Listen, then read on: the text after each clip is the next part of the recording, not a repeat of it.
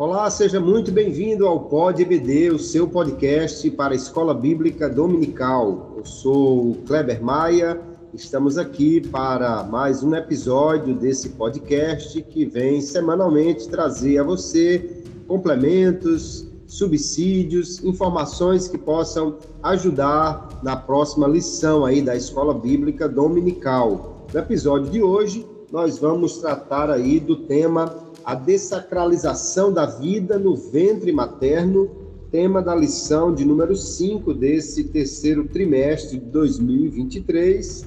E aqui comigo, com muita alegria, recebo o pastor Jeremias Couto, que vem retornar ao Pod BD para trazer a sua contribuição, sempre muito bem-vinda e muito válida. Hoje vamos tratar de um tema que realmente é um tema polêmico, que traz muitas discussões, mas um tema essencial para nós discutirmos dentro desse, dessa proposta para esse trimestre. Pastor Jeremias, seja muito bem-vindo e as suas considerações iniciais para os ouvintes do Pod BD. Muito obrigado, Pastor Kleber Maia. Mais uma vez aqui estamos para o Pod BD, para este episódio que trata da dessacralização da vida, tá mencionando a questão do aborto, como a mamãe bem mencionou, e espero que tenhamos aí um momento bastante agradável de compartilhamento, de interação e que os nossos queridos ouvintes do Pod EBD também possam tirar o maior proveito possível ah, da exposição que será feita neste episódio. Também o meu abraço aos demais colegas que participam e ao pastor Gleibson, o nosso timoneiro que ainda está ausente em razão de seus estudos. Muito bem, uma alegria estarmos aqui para este episódio e, como sempre, nós temos três questões a considerar a primeira delas diz o seguinte: a manifestação do Espírito, Espírito Santo de Deus, na visita de Maria a Isabel, conforme está registrado lá no capítulo 1 de Lucas, e é a leitura bíblica em classe dessa, revista, ou dessa lição, essa revista, essa, esse episódio mostra um feto cheio do Espírito Santo, é? que é João Batista, ou pelo menos o, o verso 15 de Lucas capítulo 1 diz o Senhor que ele seria cheio do Espírito Santo desde antes do seu nascimento, e esse feto cheio do Espírito Santo reconhece um feto recém-gerado que havia acabado de ser gerado em Maria como o Senhor. E aí, como podemos usar esse texto para defender a vida intrauterina, ou como Deus considera a vida a partir da concepção? É um texto muito rico que nos traz aí pensamentos muito interessantes, não é, pastor Jeremias? Eu começo com o senhor sobre essa questão. Pastor Kleber, o tema é auspicioso e é bastante interessante quando o irmão começa a abordagem do tema exatamente partindo da própria Bíblia, porque a Bíblia é o nosso fundamento e no caso em tela a própria narrativa do nascimento de Cristo e fazendo menção de João Batista. Um detalhe bastante interessante é que o texto diz, no verso 26 do capítulo 1, e no sexto mês foi o anjo Gabriel enviado por Deus a uma cidade da Galiléia chamada Nazaré. Temos aí a história é, dessa, dessa, desse episódio, né? o episódio do nascimento de Cristo. Mas essa menção ao sexto mês é bastante interessante porque ela se reporta a, a, ao, ao mês em que João Batista estava em sua gestação. Quando vamos lá para o capítulo 1 e o verso ah, 24 diz: E depois daqueles dias, Isabel, sua mulher, concebeu, e por cinco meses se ocultou, dizendo: Assim me fez o Senhor nos dias em que atentou em mim para destruir o meu próprio entre os homens, tratando da sua gestação. E aí vem a introdução. E no sexto mês, sexto mês da gestação de João Batista, e foi exatamente nesse sexto mês que vem o anúncio da, do nascimento de Cristo e também aí no início da gestação de Jesus é um ponto muito interessante que Maria vai visitar Isabel e ocorre esse episódio em que João Batista no ventre se alegra ah, por perceber que quem estava sendo gerado no ventre de Maria era o próprio Senhor, o próprio Senhor. A, a minha analogia aqui, primeiro, é que um feto com seis meses é um feto já formado, porque existe a discussão, principalmente no mundo científico, né, é, da concepção da vida, quando começa, se é quando há fecundação, etc. Ah, outros já colocam a questão ali por volta da oitava semana, etc. E não vou entrar nesse mérito, mas uma criança com seis meses, aliás, um feto com seis meses, é um feto for, formado já, inclusive com possibilidade de sobrevivência fora do útero. Né? É, embora vai exigir, claro, suporte médico, mas a possibilidade de sobrevivência fora do útero, porque já, já é um, um, um, digamos, um bebê formado, com seis meses. Então, esse bebê, esse feto, estremece no ventre de Isabel, quando Maria faz essa visita, não é? E o que estava sendo gerado em Maria, e esse é o ponto, era ainda, eu digamos, um ser, um ser que provavelmente transitando daquela fase embrionária para se tornar um feto. Né? Então, nós temos aí o, o, testemunho, tanto de um lado quanto de outro, de que um feto é um, um ser é, completo. Né? não se trata aqui de potencialidade, a potencialidade é quando ainda está naquele estágio anterior né? em que o esperma é esperma, o ovo é ovo, e depois se encontram é, no processo de fecundação, mas não estamos tratando aqui nem desse estágio, estamos tratando do estágio de uma transição já da fase embrionária para a fase fetal em relação à pessoa de Cristo. Em ambos os casos, nós temos aí um testemunho, no meu entendimento, ah, em favor da vida, da sacralização da vida. Ah, no caso, João Batista, o feto, já se sabia o nome dele, né? Ah, o feto, ele estremece, ele se alegra, ele, ele porque percebe que no, no, no ventre de Maria ah, estava sendo gestado o próprio Filho de Deus, em sua encarnação, é óbvio, né? E o fato dessa diferença aí de seis meses é bastante interessante por isso, porque um testemunha em favor do outro e ambos testemunham em favor da concepção da vida, da sacralização da vida, da importância da vida ah, como um bem, um bem outorgado pelo próprio Deus. De fato, nós temos aí um testemunho muito interessante e, e, é uma coisa a gente considera aqui muito importante, porque no Evangelho de Lucas, especialmente, todas as vezes nesse, nesse, nessa narrativa de Lucas, que alguém é, é tocado, cheio ou movido pelo Espírito Santo, ele testemunha, né? Normalmente Lucas registra que após a ação do Espírito Santo, alguém testemunha.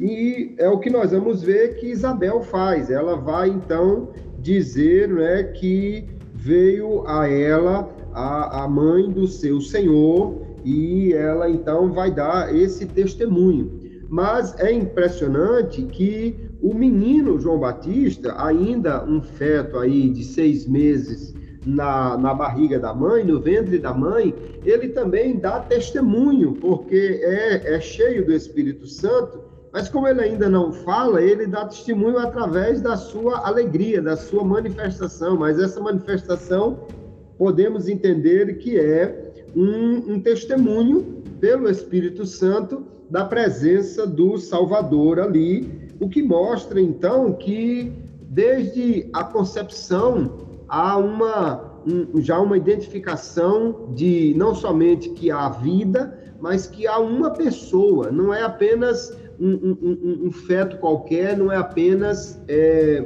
Maria com uma gravidez qualquer, é Maria portando o Salvador no seu ventre, né, que já é Jesus, Filho de Deus, o Verbo que se fez carne, ali no ventre de Maria, embora seja ainda muito, muito, muito novinho, né? Provavelmente ali, mesmo que Maria tenha demorado algum tempo para chegar até as montanhas da Judéia, partindo de, de onde ela estava, dada a, a, a, condição de transporte naquela época, que não era tão rápido quanto hoje, mas mesmo assim nós temos aí provavelmente uma gestação de, de dias, né? De, de, no máximo, talvez, quem sabe, duas semanas, mas tem já a identidade do Salvador, ou seja, é uma pessoa, Jesus, que está no ventre de Maria e o, o feto ainda não nascido, João Batista, já é movido pelo Espírito para dar testemunho disso,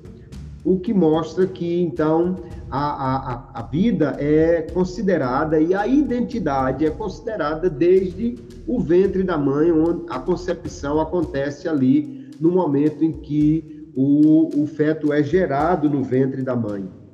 Me lembra também uma situação interessante lá no livro de Juízes, no capítulo 13, quando temos o anúncio do nascimento de Sansão, que o, o, o, anjo, né, ou o Senhor que aparece na forma de anjo, o anjo do Senhor, a mãe de, de Sansão, diz que o menino será nazireu, consagrado a Deus desde o seu nascimento.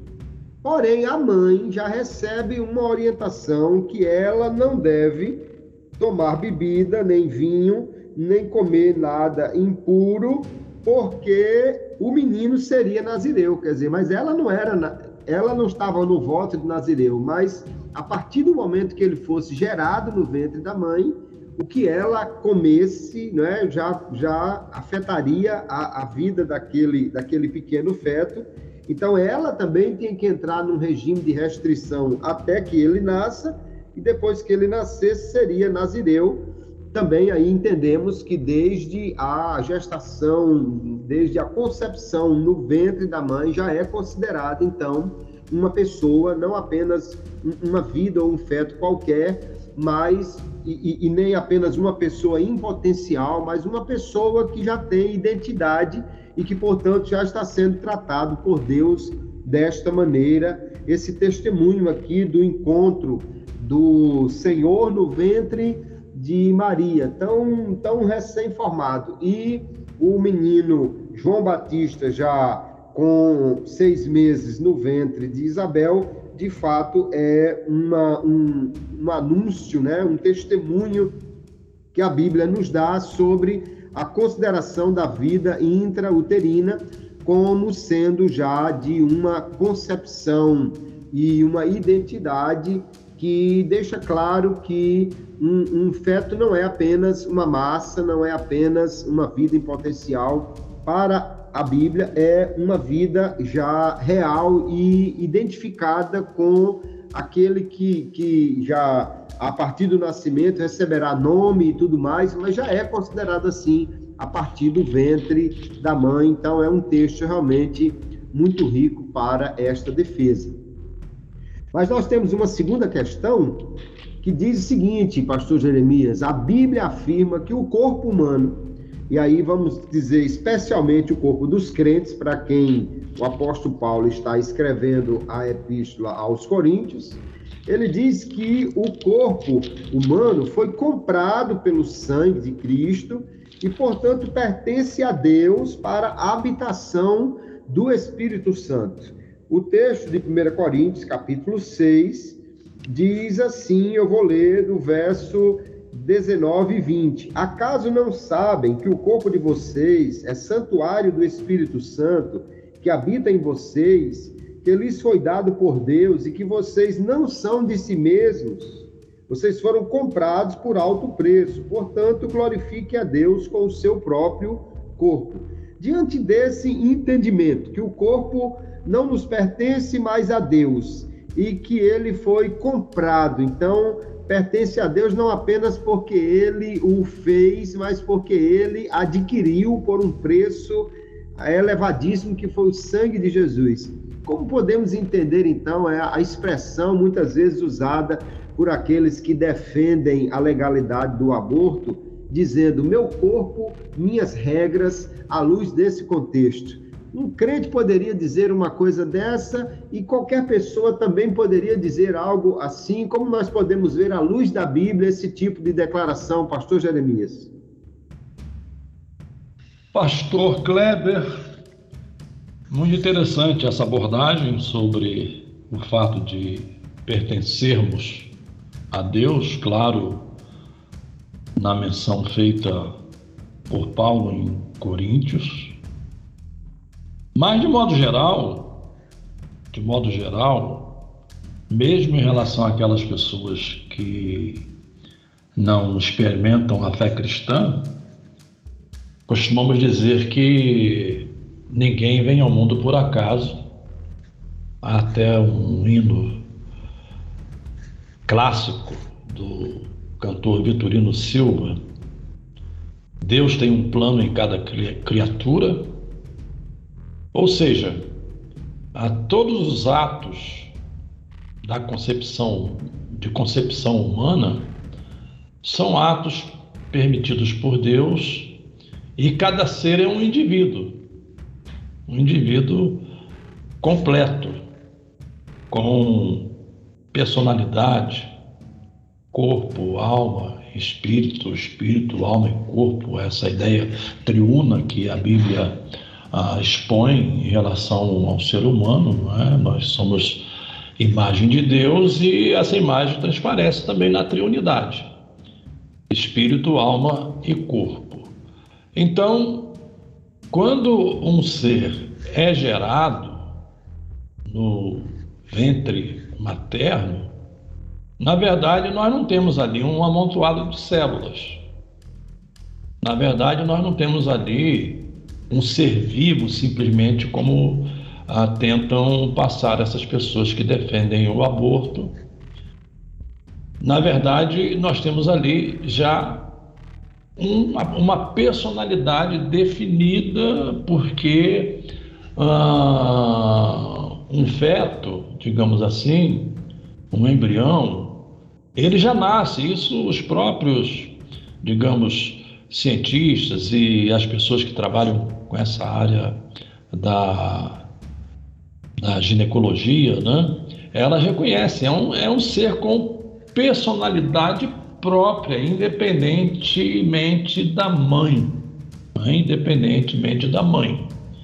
Não é um ser acoplado à mãe. Né? Ele depende fisicamente claro, dos nutrientes que a mãe ah, se nutre, né? Que chega através do bebê pela, pela placenta, né? pelo cordão umbilical, mas é um, é um ser independente, é um ser que tem as suas próprias características. E isso é bastante interessante a gente pensar neste momento, porque essa, essa essa resposta que, que, que as pessoas dão, meu corpo, minhas regras, é uma resposta, eu diria, egoística. Né? Por quê?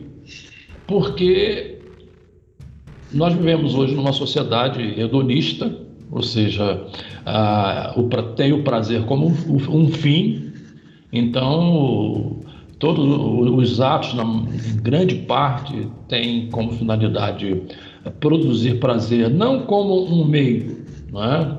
Deus permite o prazer como um meio.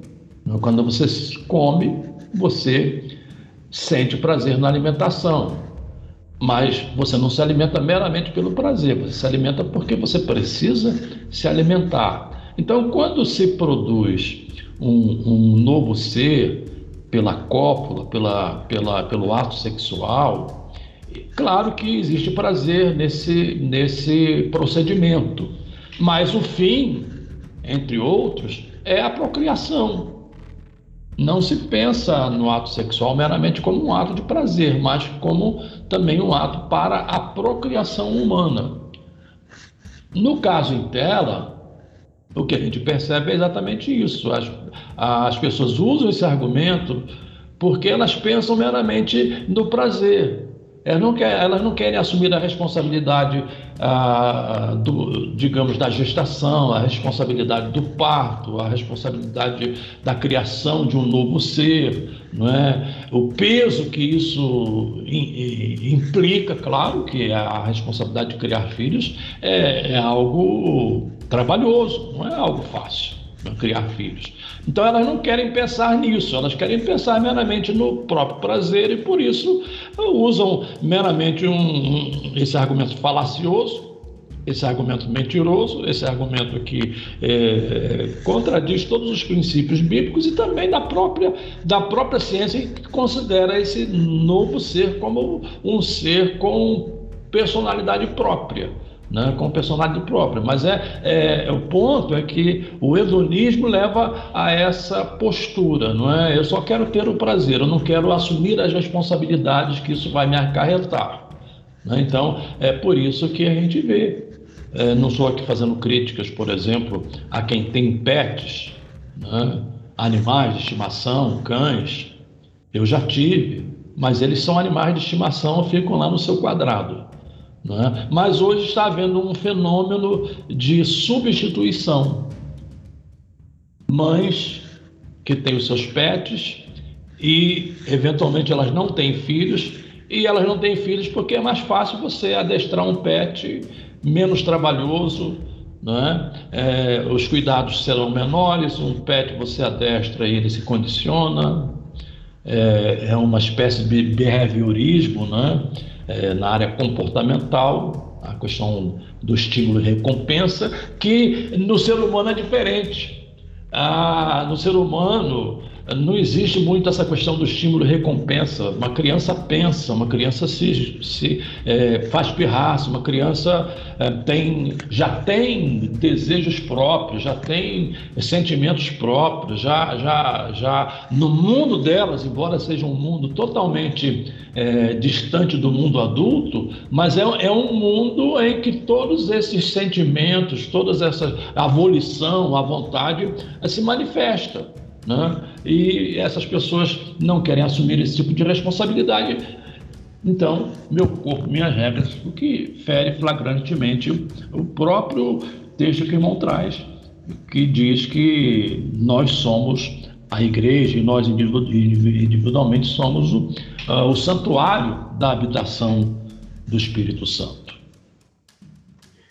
Perfeitamente. É uma coisa que é preciso deixar claro, né, a partir da própria consideração médica, como o senhor já citou, que o, o bebê no ventre da mãe, o feto, é um ser vivo independente. Ele não é um prolongamento do corpo da mãe, né? Ele, inclusive, é a mãe que é passiva em relação a ele. Ele é que, que faz cessar o, o ciclo da mãe quando se instala no útero, né? Automaticamente cessa ali o, o, o, ciclo menstrual da, da mãe, ele é que torna habitável o útero, ele é que vai fazer com que se desenvolva toda a gestação, ele é que determina a hora do parto, na, pela, por condições naturais, né? embora hoje muitas vezes se marca um, um, um, uma data para o nascimento por causa do, dos métodos de, de cirúrgicos, né?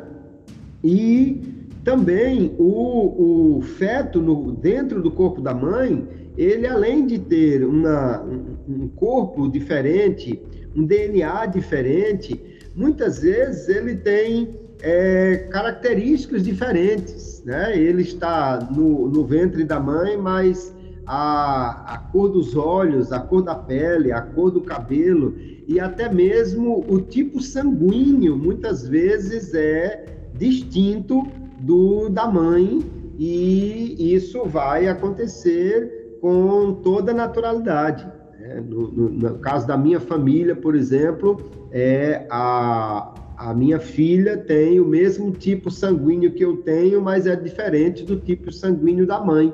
Quer dizer, ela estava no ventre da mãe, o sangue circulava ali, mas na realidade a menina tinha um tipo sanguíneo diferente da mãe, então jamais poderia ser considerado uma extensão do corpo da mãe, um, um, um, um apêndice, um, prolongamento de forma alguma. E quando passou para o ponto pastor, de vista. Pastor Kleber? Pois não, pastor Jeremias. Se me permite aqui uma parte, o Sim. senhor mencionou uma coisa muito interessante, essa condição passiva da mãe. Né? Muito interessante esse ponto. Ou seja, todas as mudanças produzidas na mãe são mudanças a partir do próprio feto, que gera essas mudanças. Né? E essa questão também da, do sangue é, é muito interessante frisar. O único sangue que predomina geralmente né, é o chamado o sangue universal, que é o O. Né?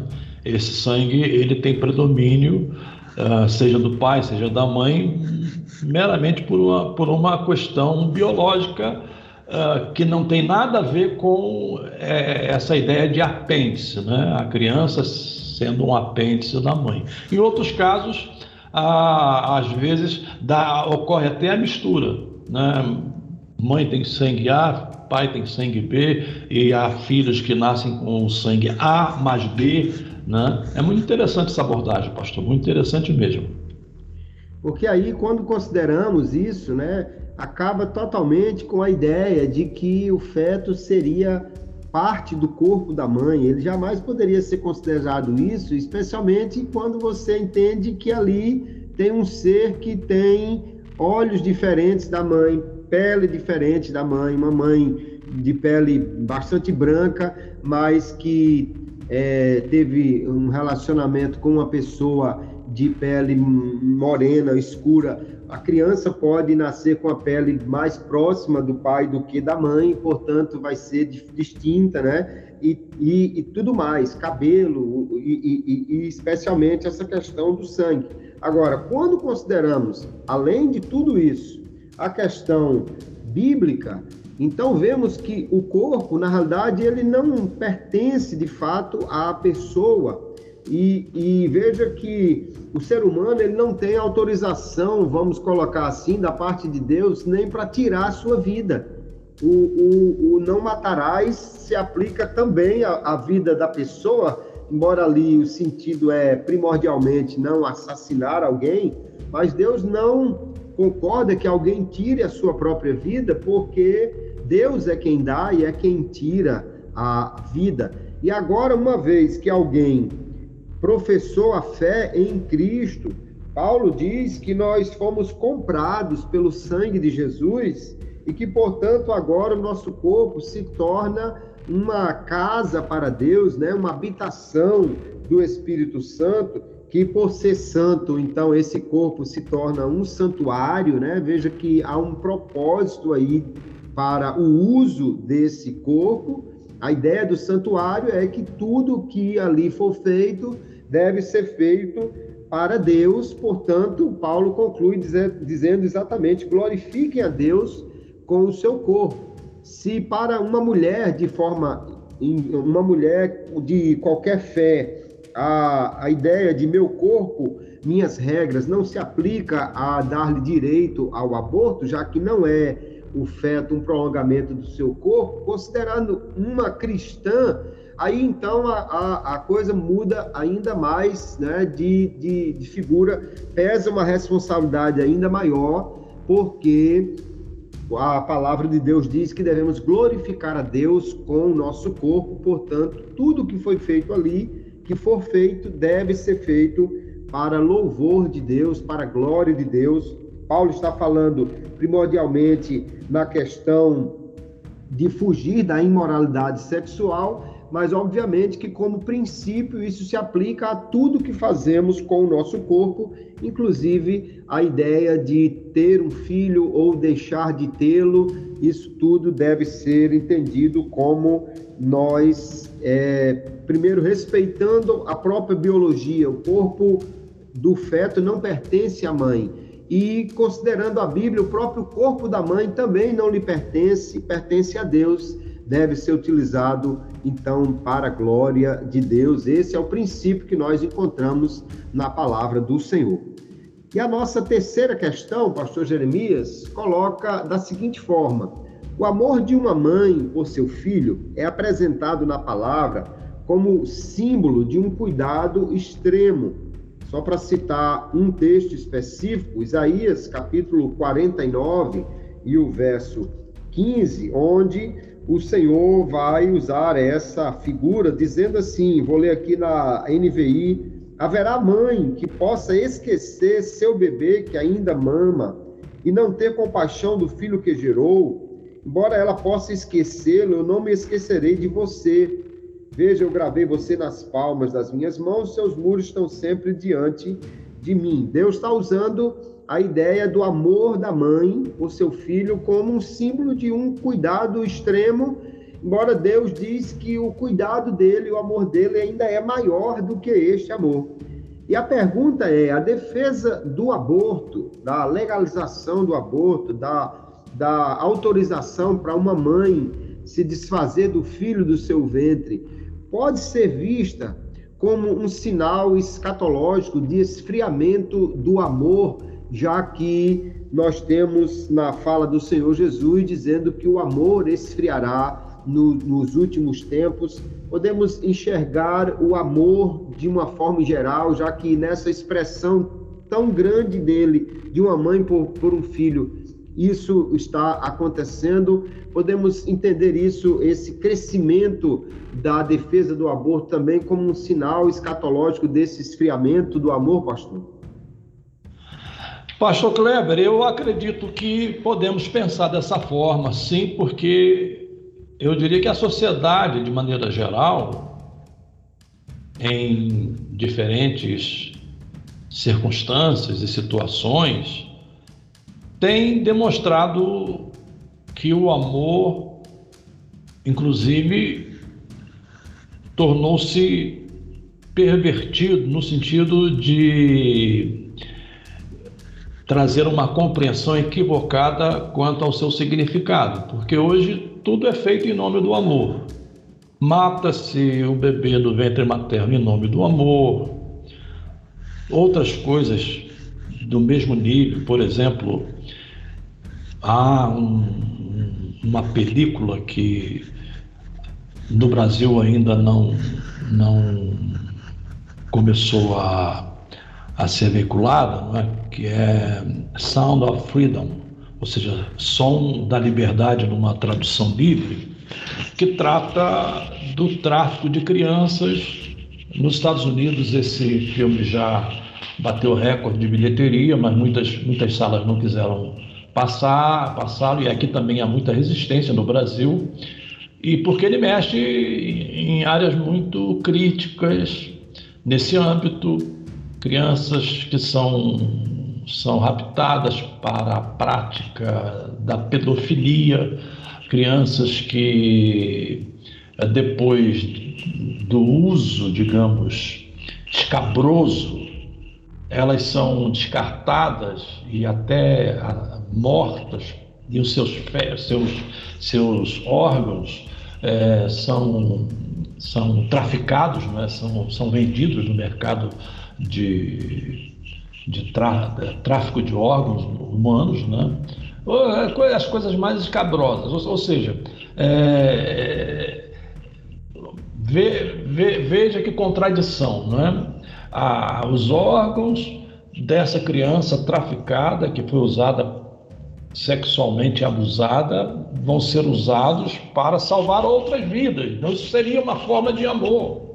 Né? Nós estamos vivendo num mundo assim em que os conceitos mudam nessa velocidade tal, uh, são ressignificados, né? Há quem defenda aí, por exemplo, a ressignificação da escritura, etc. Mas esse exemplo aí que o senhor citou da Bíblia, é, lá de Isaías, é muito interessante, porque é, ele alude esse amor extremo, materno, mas também alude, ainda que ela se esqueça. Ou seja, existe essa probabilidade. Né? Mas nós temos um exemplo positivo, para eu não me estender muito, naquele episódio de Salomão com aquelas duas mulheres reclamando a mesma criança. A, ambas tinham, tinham, tinham parido, tinham dado à luz, é?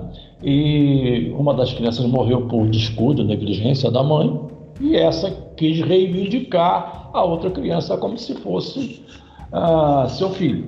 Bem, o assunto foi levado a Salomão. Hoje, em tese, essa questão seria resolvida com bastante facilidade por causa do exame de DNA, etc.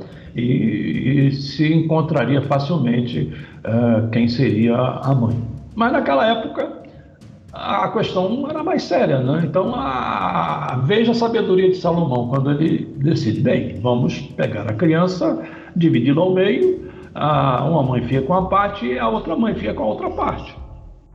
E foi aí que se descobriu a verdadeira, a verdadeira mãe, porque a mãe, a mãe falsa ou a mãe fake, é, para usar uma expressão contemporânea, essa mãe disse: não, então tá bom, é, isso é justo, né? é justo, mas a verdadeira mãe, aquela que ama, que não se esquece, ela quis preservar a vida de seu filho. Quando ela disse: bom, se for para ele morrer, então entregue para essa outra que se diz a mãe da criança. Ou seja, nesse gesto dela, Salomão descobriu quem era a verdadeira mãe, é, que é um exemplo, digamos, é, é, gráfico, né, digamos, real, né, desse texto de Isaías. Uma verdadeira mãe, ela é capaz de dar tudo, inclusive a própria vida, ah, em favor da preservação da vida de um filho. Então é muito interessante essa abordagem, porque nem tudo que é feito em nome do amor é amor, senão o resultado dessa perversão, dessa ressignificação, digamos assim, do amor. Não é? Do amor, porque, biblicamente falando, a questão do amor, inclusive há um livro de G.A. Carlson, é, esse livro foi publicado pela CPAD, se não me foge a memória. É, a, a, difícil doutrina do amor de Deus é pelas suas complexidades. Né? A, amor ama, mas amor corrige. Amor rejeita o que é errado. Amor rejeita aquilo que é equivocado. Não é uma verdadeira mãe jamais vai aceitar aquela mãe que ama, ela jamais vai aceitar que o seu filho seja abortado ainda que haja dificuldades. E hoje existem soluções, digamos, para aquelas mães carentes, não é que é o sistema de adoção. Existem hoje instituições que é, se colocam à disposição até para adotar essas crianças, né, para facilitar, o, no caso de famílias carentes, para que a criança sobreviva, seja preservada, ah, porque a vida, como diz a lição, ela é sagrada desde a sua concepção. De fato, e é uma questão interessante que a gente vê exatamente que esse crescimento desse pensamento ideológico que tem dominado o mundo nos dias de hoje tem levado a esse rompimento de laços afetivos, por um lado, é? rompimento dos laços familiares, rompimento dos laços de amor entre mãe e filho, e, no entanto, propaga um amor que, teoricamente, é um amor mais amplo, que permite o poliamor, famílias de toda configuração, mas vemos que, em sua essência, como bem citou o senhor, isso não é amor. O amor por um filho é algo que, desde os tempos mais remotos da humanidade, é retratado como um amor verdadeiro, o amor de mãe. O senhor citou bem aí como o, a sabedoria de Salomão foi demonstrada em identificar exatamente na que amava a verdadeira mãe. E quando uma mulher simplesmente resolve tirar o bebê do seu ventre sem nenhuma consideração de amor por ele, considerando apenas o seu bem-estar, se é que a gente pode pensar que ela vai ficar bem depois de fazer isso, isso de fato traz à, luz a ideia de que o amor esfriou completamente. É, o senhor falou sobre adoção, que de fato é uma saída para muitos casos, inclusive nos Estados Unidos, que é um país que sempre teve uma base muito grande é, na, no cristianismo, né, na, na, nas suas leis. Muitos estados existem as caixas de adoção de criança, né, onde a mãe pode colocar um bebê lá e, ao colocar, automaticamente ele aciona os, os meios de alguém buscar essa criança e poder ser adotado por alguém. Diversos estados americanos têm esse tipo de disposição, mas é, isso já mostra, né, historicamente, que então, mesmo quando a mãe não podia criar, havia uma maneira de a criança ser preservada. No entanto, hoje nós vemos essa, essa forma de, de, de desprezar esse amor a ponto de, em, em muitos países onde o aborto foi autorizado, houve celebração, festa de mulheres nas ruas, como se houvesse algo para celebrar. Agora eu posso matar o meu filho, que coisa maravilhosa para celebrar. É um esfriamento de amor que nos mostra que cada vez mais o mundo está caminhando para o fim da era que nós conhecemos e aguardamos em breve a volta do Senhor, porque os dias vão ficando cada vez mais, mais parecidos com tudo aquilo que o Senhor disse que antecederia a sua volta. E que Deus tenha misericórdia de, de nós e das mães que gerarem seus filhos, que não entrem nessa onda de desprezo por o, o, bebê que está no seu ventre. Mas nós temos aqui uma última questão, pastor Jeremias, que é aquele momento da hora da pimenta, a mesa redonda e hora da pimenta.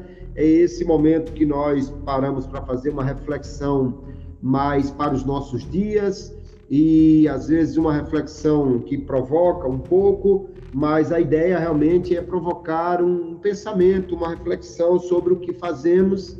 E a questão colocada na hora da pimenta deste episódio é a seguinte: a posição da igreja de oposição ao aborto é vista por alguns como a imposição de uma posição religiosa a outras pessoas. Considera que essa questão de entendimento da vida no ventre, da valorização da vida, da vida considerada a partir da, da, da, formação do bebê no útero, é apenas uma posição religiosa que está sendo imposta a outras pessoas.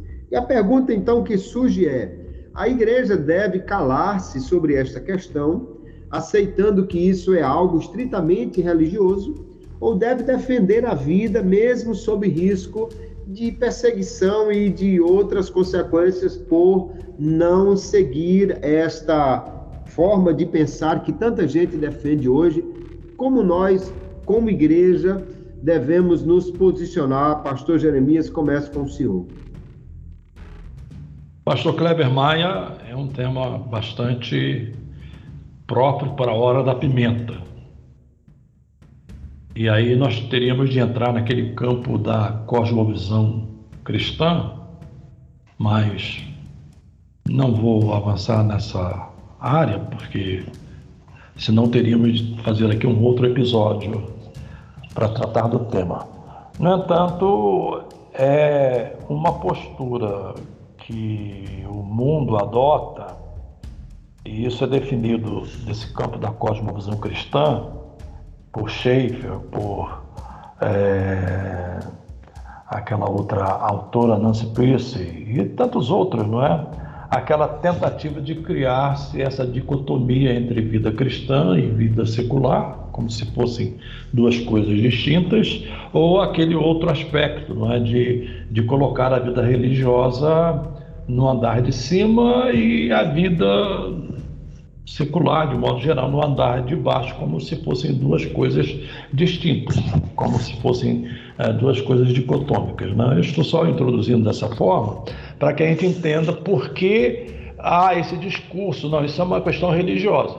Tudo que fere esses pressupostos novos, novos entre aspas, não, porque isso já vem de tempos antigos, só que hoje com um predomínio muito absoluto de secularização do mundo, né? Então, tudo que se trata de posturas cristãs, digamos assim, que confrontam esses comportamentos, então eles jogam para o andar de cima. Né? Isso aí é uma questão religiosa que não interfere na, na vida aqui embaixo. Só que nós temos de pensar o seguinte: como cristãos, nós vivemos à luz dos valores cristãos. Onde quer que estejamos, onde quer que as circunstâncias sejam favoráveis ou desfavoráveis, os nossos valores são valores cristãos. E quando eles são analisados com, digamos, é, objetividade e também é, com imparcialidade, é o termo que eu quero usar, com imparcialidade é, pelos cientistas, pelo, pelo, pelos expertos, né, digamos assim, ele, eles sabem que esses valores são valores que correspondem à, à própria subsistência da vida, da vida de modo geral. É? É, esses valores não, não contrapõem, não contradizem, não destroem, ao contrário, são valores que dão suporte à vida de maneira geral. Mas eles nos jogam para esse campo exatamente para excluir os nossos argumentos, para que os nossos argumentos não tenham validade. Para eles são argumentos religiosos. E vale até citar aqui que o pastor Douglas Batista, né, que é o comentarista da lição, ele foi chamado para uma audiência pública, foi representar né, o, meio, o, meio, evangélico e fez uma excelente defesa da posição cristã ah, em relação à questão do, do aborto, porque nós não estamos aqui pensando em termos só religiosos, mas estamos pensando que esses princípios dados por Deus são princípios, é, como dizia aquele, como diz aquele autor, né, MacDowell, ele diz exatamente, são, são valores imutáveis, são valores eternos, são valores válidos para todas, as, para todas as épocas, para todas as pessoas e em todos os lugares. Então, nós, como cristãos, embora o mundo nos seja hostil, é tanto que na oração sacerdotal, Jesus diz, ele ora dizendo: Pai, eu não te peço que os tires do mundo. Então, esse é o nosso palco, mas que os livres do mal. Ou como o apóstolo João disse: o mundo jaz no maligno. Então, esse é um mundo onde atuamos. O mundo se opõe a Deus, é hostil a Deus, e, e isso vai gerar conflitos, porque é, é, é natural de um mundo que se opõe a Deus que ele produz esses conflitos, mas nós não podemos de maneira nenhuma a, adotar aquela postura. Não, não é que vamos ser agora grosseiros, vamos ser agora estúpidos, vamos ser agora é, agressivos no sentido ah, carnal, não é? Mas a, o próprio Evangelho ofende. Não é? Gostemos ou não, o próprio Evangelho ofende quando diz que todos pecaram, quando diz que todos nós somos como trapo da imundícia. É, para corações endurecidos, isso é, isso é uma ofensa. Mas não é que a gente vai adotar uma postura, digamos, carnal. Não.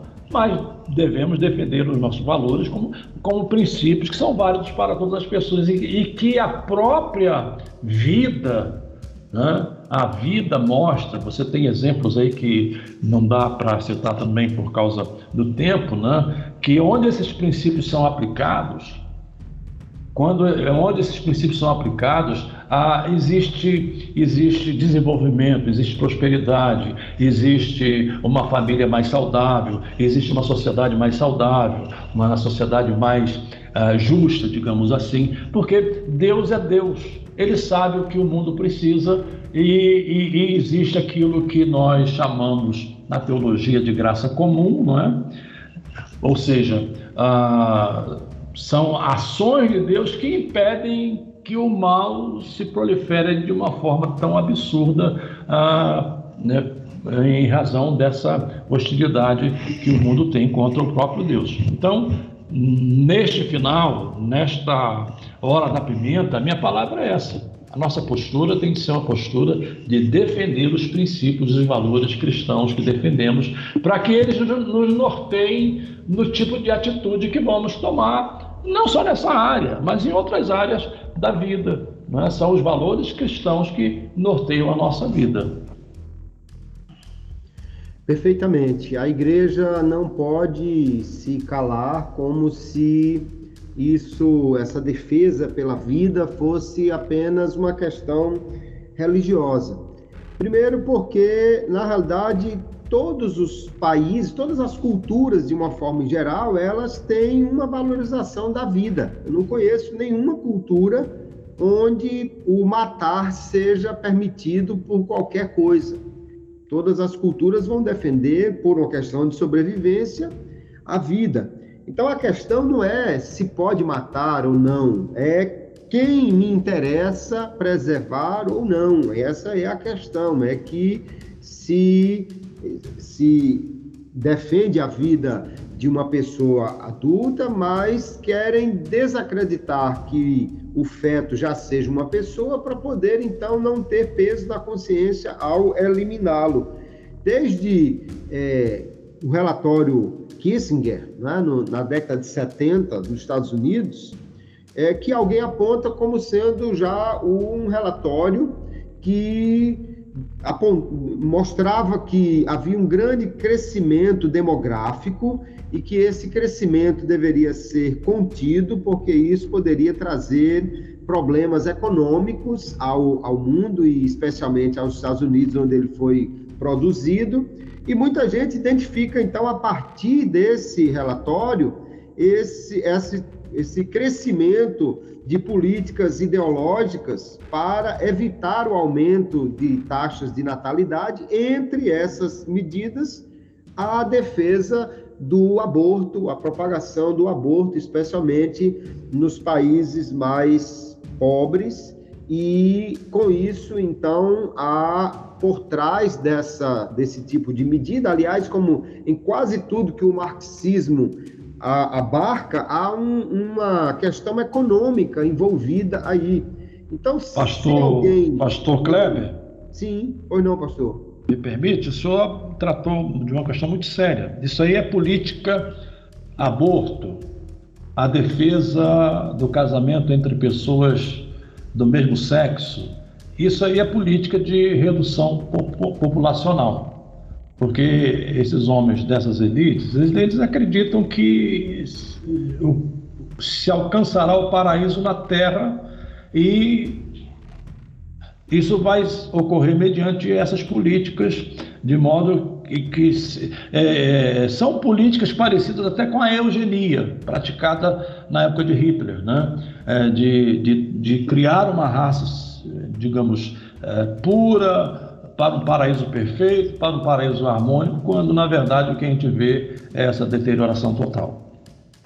Perfeito. Então a ideia na realidade é: eu vou defender a vida de quem me interessa e não me interessa os bebês, especialmente de pessoas pobres do terceiro mundo, porque isso afeta economicamente as nações e então por isso que se desvaloriza a, a vida e se defende essa prática do aborto. Mas nós, como cristãos, entendemos que todas as pessoas são criadas à imagem de Deus. Todo ser humano ele é um, um ser que foi criado à imagem de Deus e que, portanto, tem o mesmo valor e tem um grande valor para Deus.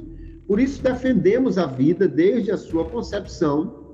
O feto no, no ventre da mãe é um ser vivo para que ele chegue a, a, a, nascer e se tornar depois um, uma criança, um adulto, o que lhe falta somente é o tempo e a nutrição. Se ele for alimentado e, e o, o, tempo então fizer com que ele se desenvolva, ele vai se tornar um, um, um bebê nascido e depois um adulto.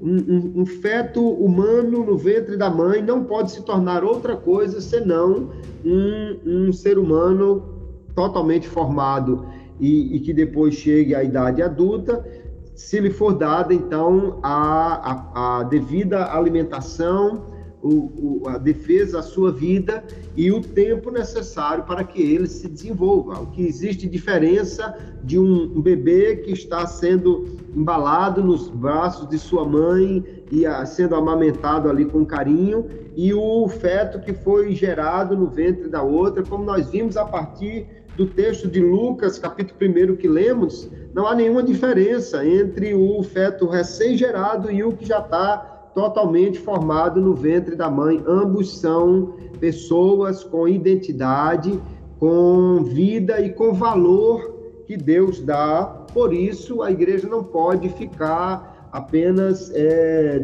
defendendo é, essa ideia como se fosse um valor religioso, uma ideia religiosa e que, portanto, só pode ser aplicada às pessoas da nossa fé e às outras pessoas deveriam viver de qualquer maneira, porque entendemos que isso é algo, como o senhor disse, que é um princípio aplicável a todas as pessoas. Todas as pessoas têm esse mesmo valor diante de Deus e, portanto, nós não podemos nos deixar calar por esse tipo de pensamento ou de ideologia, mas precisamos sim, como igreja, orientar não apenas os membros de uma forma até muito mais sólida, porque nosso corpo é templo do Espírito Santo, mas defender a vida diante de todas as pessoas, diante de todos os credos, diante de todas as ideologias, porque cremos que esse é um princípio de que Deus, quando criou o homem, o fez à sua imagem, portanto, tem um valor muito grande para ele. E é este o episódio que nós temos para esta semana. Creio que em sala de aula muitas discussões serão geradas, porém é muito importante atentarmos para tudo que está na revista, né? E essa nossa contribuição aqui é algo que vem complementar, digamos assim, ou estimular a, a, ainda algumas, algumas formas de pensar sobre o assunto e esperamos ter contribuído com isso Pastor Jeremias, eu só tenho a agradecer em nome do Pode Beber a sua participação, sempre muito valiosa. Agradecer a sua disponibilidade de estar aqui gravando conosco esse podcast e abrir os microfones para as suas considerações finais antes que possamos concluir esse episódio. Mais uma vez, agradeço o privilégio, é muito prazeroso e além da responsabilidade, claro, mas é uma satisfação enorme poder contribuir mais uma vez nesta lição de número 5 sobre a sacralização da vida e eu espero que as nossas participações aqui, os subsídios e as informações, etc., e sobretudo ah, os valores extraídos da Escritura, ah, possam servir de apoio suplementar aos professores neste próximo domingo, uh, dia 30 de julho, não é? que é o dia para esta lição em nossas igrejas, que os subsídios aqui apresentados uh, sejam proveitosos. Um abraço a todos, um abraço, Pastor Kleber, um abraço aos companheiros e que Deus abençoe a cada um. Amém. Que Deus abençoe também cada um dos ouvintes do Pode BD. Nós agradecemos a você por sua atenção. Pedimos também, dentro de suas possibilidades, que você repasse este episódio nos seus grupos de WhatsApp, nos seus grupos de contato, nas suas redes sociais, para que outras pessoas possam ser também alcançadas e possamos assim contribuir de alguma forma com muitos professores que ensinarão essa lição no próximo domingo ou em outro dia que seja a sua escola bíblica, mas que possa aí ajudar professores e alunos nesta quinta lição desse trimestre. Um abraço, pastor Jeremias, um abraço aos demais companheiros, pastor Gleibson, que está ainda no seu período sabático, cuidando do seu doutoramento, mas que breve estará de volta ao comando aqui do Pod EBD. Deus abençoe a todos. Eu me despeço de todos vocês com a paz do Senhor.